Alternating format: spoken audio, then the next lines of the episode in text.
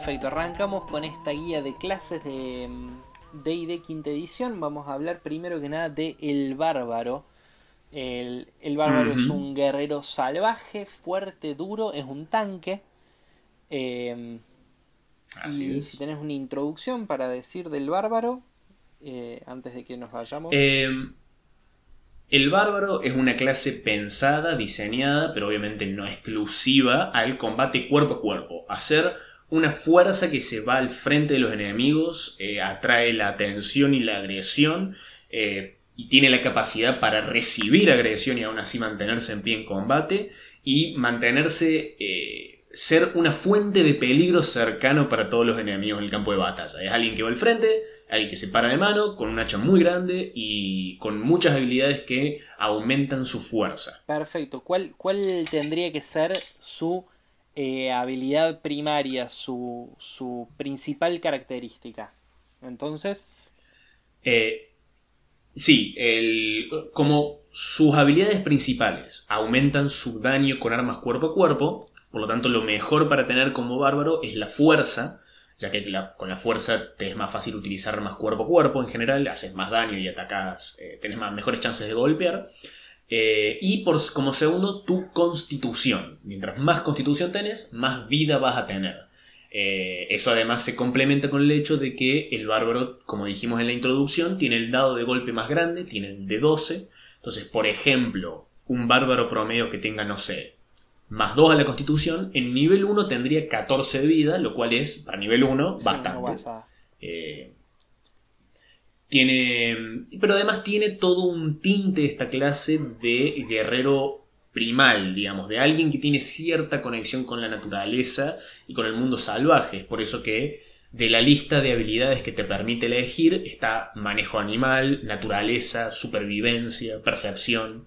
Entonces no, no te hace falta estar limitado solamente al combate, aunque diría yo que de todas las clases del manual es una clase que está eh, mucho más orientada al combate que otras. De cualquier manera, como siempre, todo esto tómelo con, con pinzas y hagan el, bárbaro que se les cante. Por ejemplo, en el manual lo que te sugiere la creación rápida es que la principal característica sea fuerza, pero la siguiente sea carisma. Eh, por eso, cada uno puede armar el, el bárbaro que quiera. Vamos a. Tenemos versiones distintas del manual. Sí, puede ser, sí, yo la tengo en castellano. Eh, bueno, vamos con los rasgos de clase. El, dado de golpe habías dicho que era un D12, ¿sí? Por nivel de, de bárbaro. Y los puntos de golpe al nivel 1 es 12 más modificador de constitución. Exactamente. A los cada vez que sube de nivel puede tirar el dado de 12 caras o elegir directamente 7, que es la mitad más 1, y sumarle el modificador de constitución cada vez que sube de nivel. Perfecto. ¿Cuáles son las competencias del bárbaro? En armaduras... En armaduras puede utilizar armaduras ligeras, armaduras medias y escudos. Eh, eso quiere decir que cuando se pone cualquiera de ese tipo de armaduras no sufre ningún tipo de penalización. Salvo las eh, penalizaciones en armas, de las armaduras específicas que dicen tiene penalización en sigilo. Sí, exactamente, bien allí. Eh, sí, la, cada penalización propia de cada tipo de armadura, eso es algo que está siempre.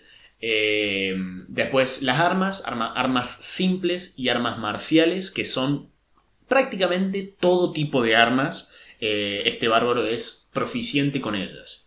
Eh, no tiene proficiencias en, herramientas, a diferencia de muchas otras clases. Eh, como toda clase del manual, tiene proficiencias en dos tiradas de salvadas, que son fuerza y constitución.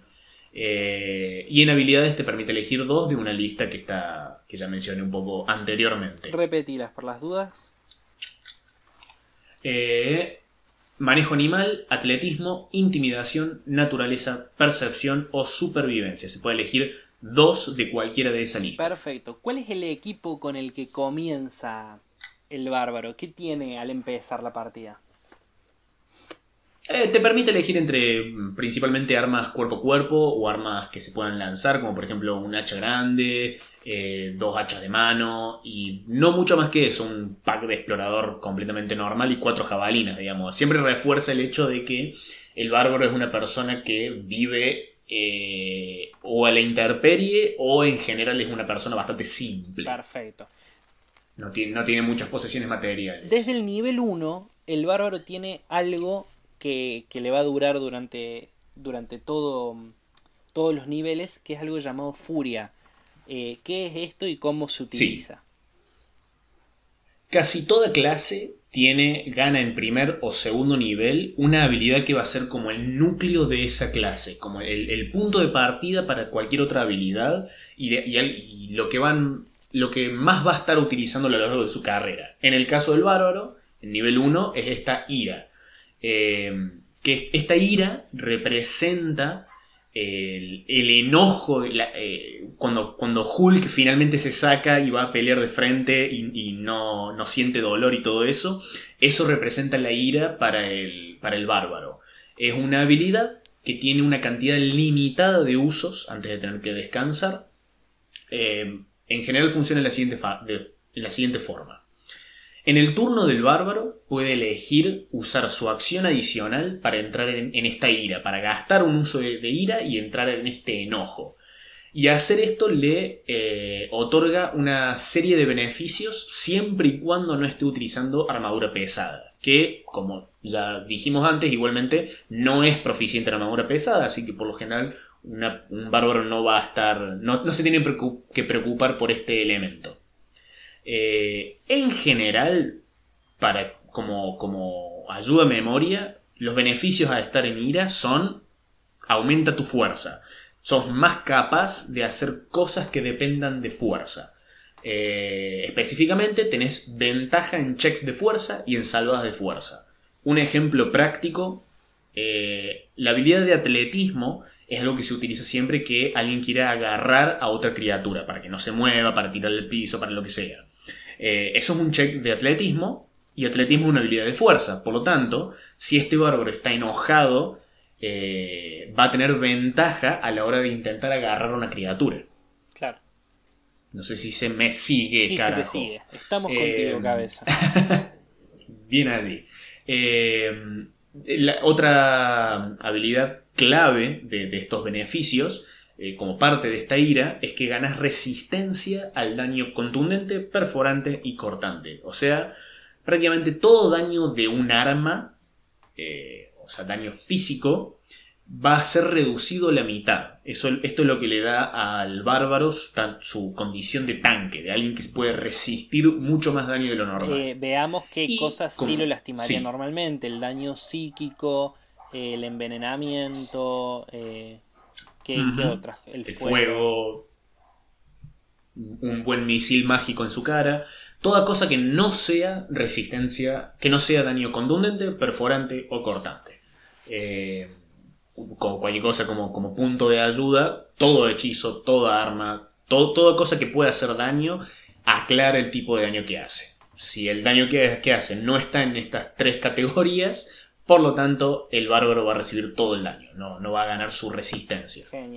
Eh, como tercer y último beneficio, eh, los ataques de cuerpo a cuerpo con armas, por ejemplo con un hacha, con la mano, con eh, espadas, con lo que sea, que usen fuerza, porque hay ciertas armas cuerpo a cuerpo que pueden usar destreza, pero esto es sí o sí el bárbaro tiene que usar toda su fuerza y todo su movimiento contundente eh, todos estos ataques ganan un bonus al daño que está indicado en la tabla esta de resumen en, su primera página. En nivel 1, por ejemplo, es 2, es más 2. Eso quiere decir que el bárbaro, mientras esté en esta ira, va a hacer 2 más de daño de lo que haría normalmente con toda arma cuerpo a cuerpo que use su fuerza. Perfecto.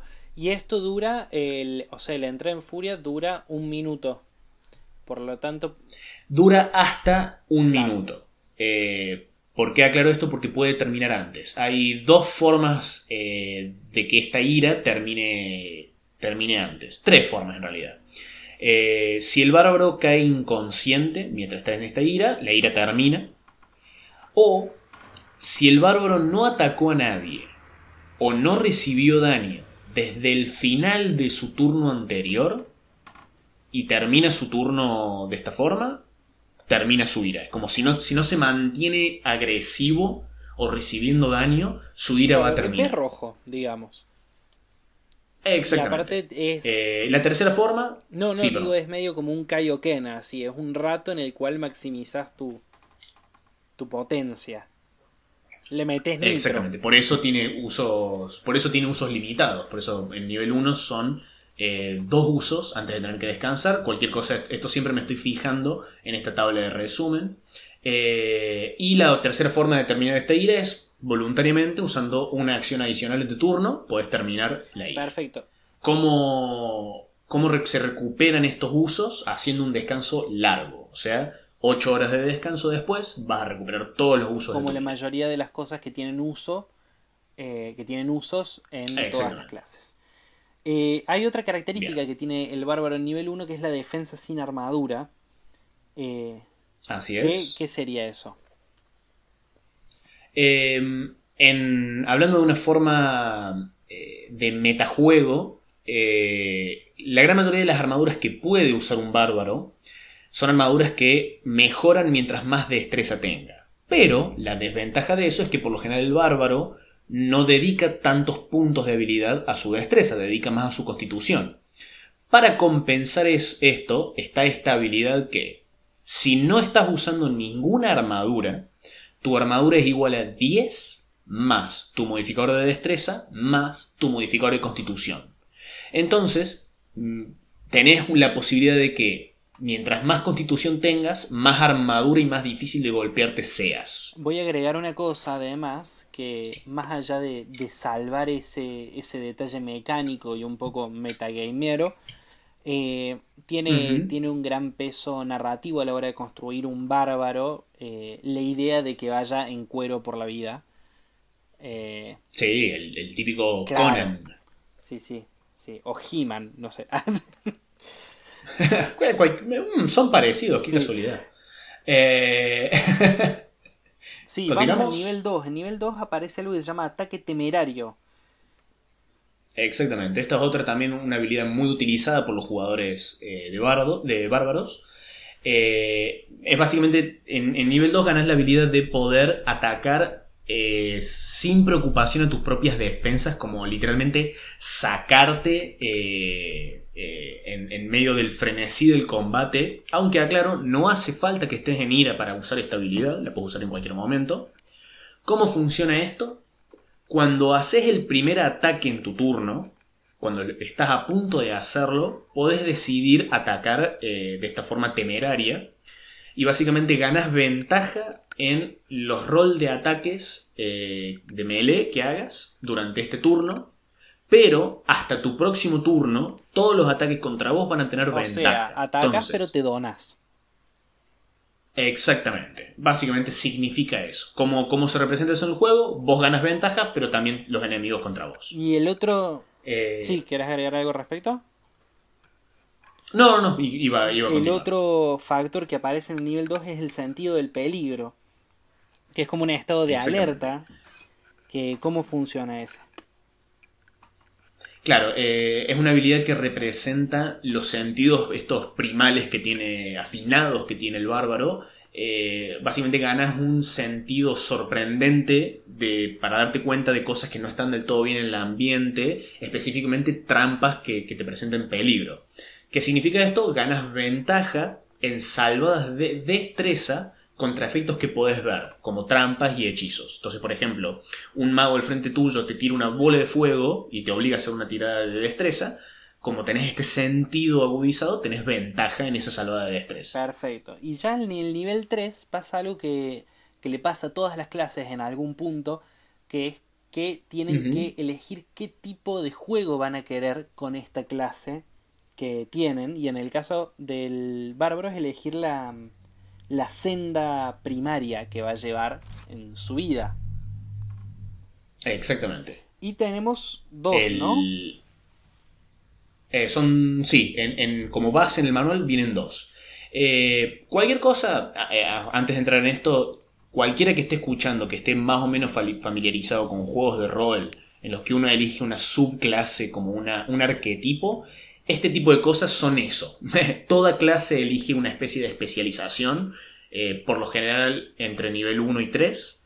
Eh, y es como ser un bárbaro un poco más único que, los demás.